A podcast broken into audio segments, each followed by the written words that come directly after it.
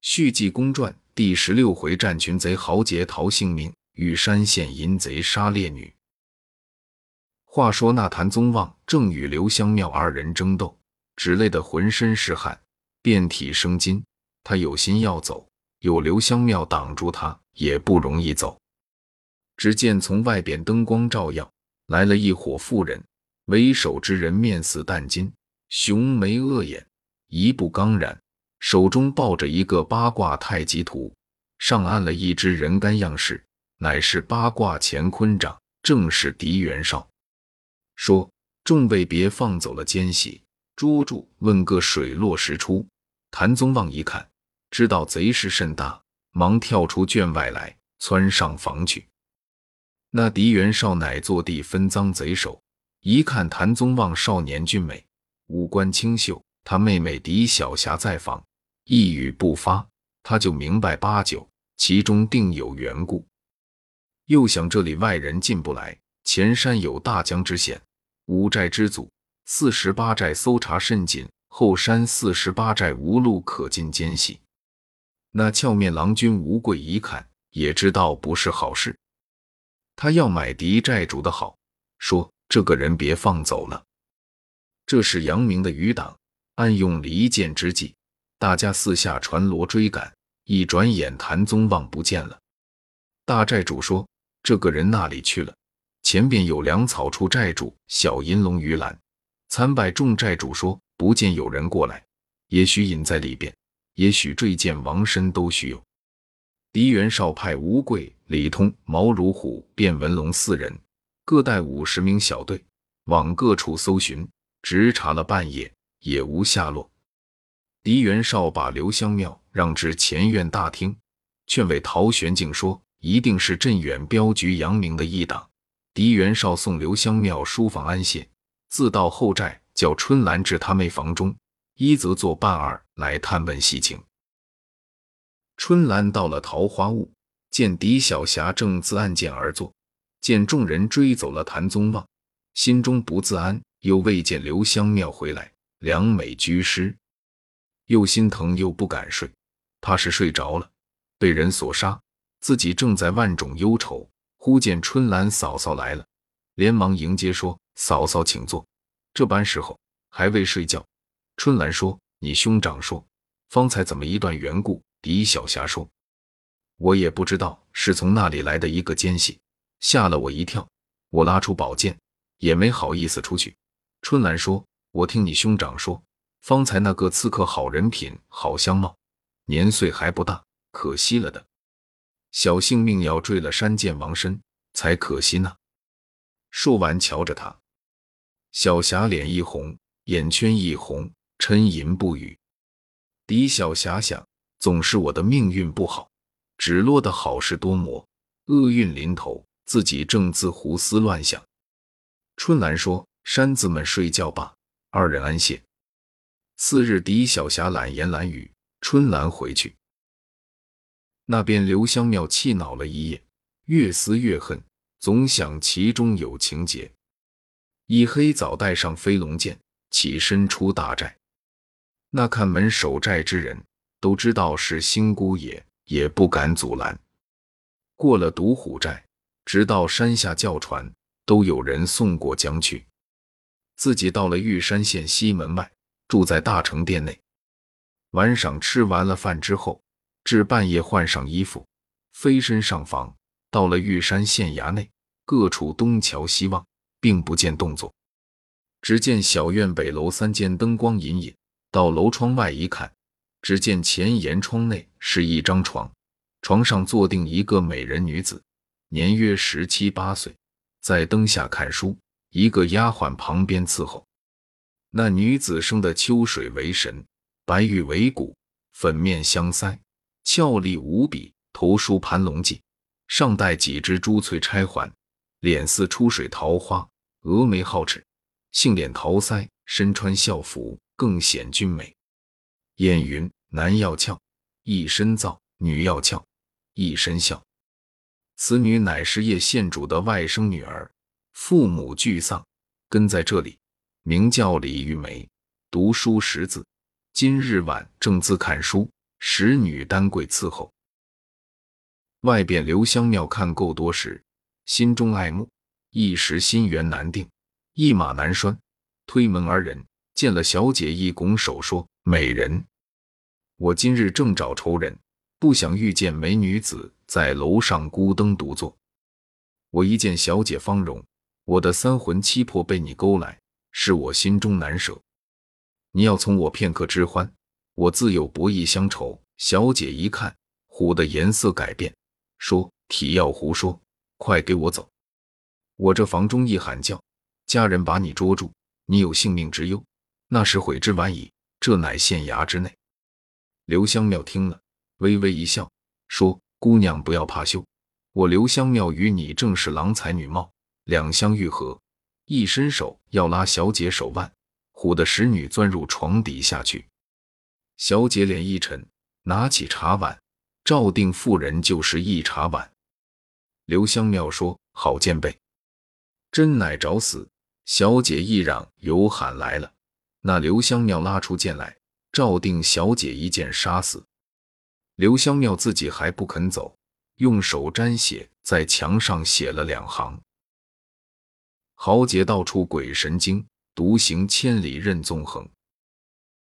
不意巧逢多娇女，生成玉颜貌倾城。英雄有意求，与佳人无心人薄情。”杀人本是留香庙，花台创客是别名。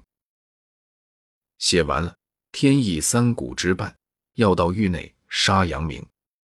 方到狱墙之外，只见南边房上有两条黑影，方要追下，巡夜人等从征西来，巡丁夜役有四五十名，梆锣之声不绝。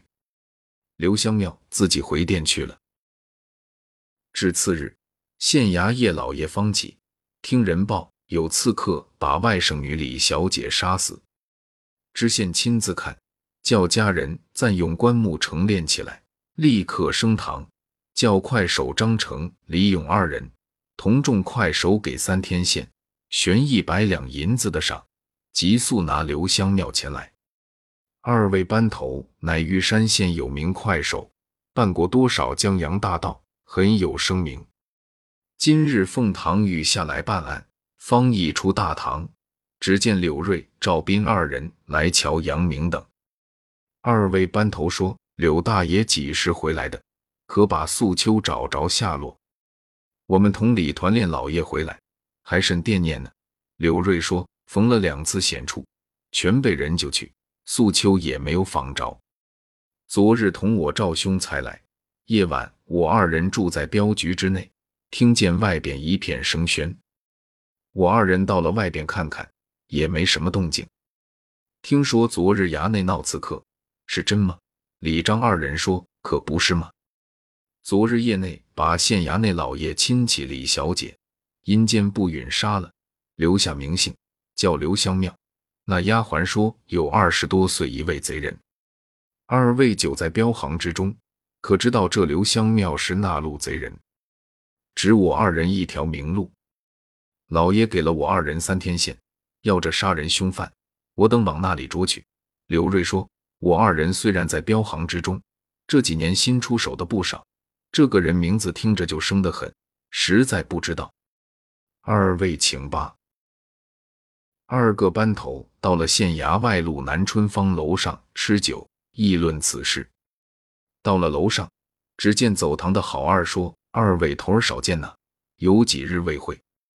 张成、李勇说：“我二人公事太忙，今日衙门中有这样逆案。”郝二说：“我一早就听见说了，这个贼人还留下姓名，胆子也太大了。听说叫刘香庙。”二位头儿说：“不错，先给我们拿两壶酒来，要四样来。”郝二去不多时，全街摆上了。二人浅斟低饮。议论往那里找这个捡去，不知住处，不知道怎么个相貌，往那里找去呢？二人喝着酒，不住长吁短叹，说：“这个狠人与咱二人做了对头，你杀了人走了，就算无头案，天又留下名姓，我等往那里去办？”李勇说：“这个贼人不是英雄，要是英雄，也不做这个不明不暗之事。郝二说：“我听人传言，有一伙熏香会的贼人，成群结党，尽做这事。那镇远镖局杨大爷，谁不知道是个好人？到如今遇这样不白之冤，多怎捉住熏香会上之贼？这案也就明了。业内在县衙采花未成。”这个贼人，他母亲必定叫人监过，准是一个兔子。张成、李勇说：“我二人只要对了他的盘，要拿他易如反掌。”二人正说，只见东边桌上有一位武生公子，穿一身银红衣服，西湖四团花大氅，肋下佩剑，五官俊美，年约二十以外，站起来走到二位班头桌前，一拱手说：“二位请了。”你二人是玉山县衙门中办案之人，二人答应说不错。台下何人？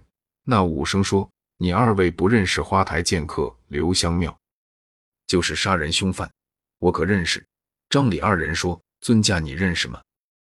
求公子大爷指一条明路。”那武生微微冷笑说：“刘香庙远在千里，近在目前。我就是花台剑客刘香庙。”张李二人一愕，站起来拉铁尺就要动手。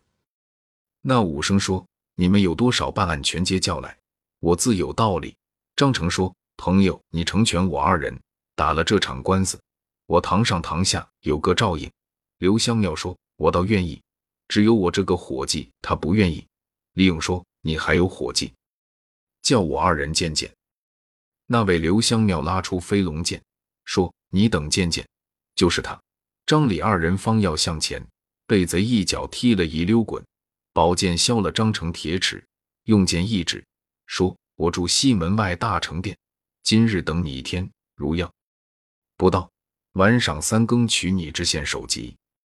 我不杀你二人，恐无剑。”一转身见走堂好二蹲在桌底下，顺手一剑，人头落地，说：“你这小辈太爱话，跳下楼径自去。”张李二人唬得魂不附体，见贼走了，他二人跑下楼去，到衙门聚集了有七八十名快手，各执长枪短刀。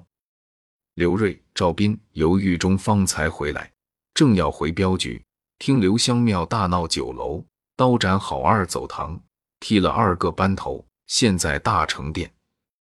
刘赵二人也跟随众快手到西门外，要捉刘香庙。且看下回分解。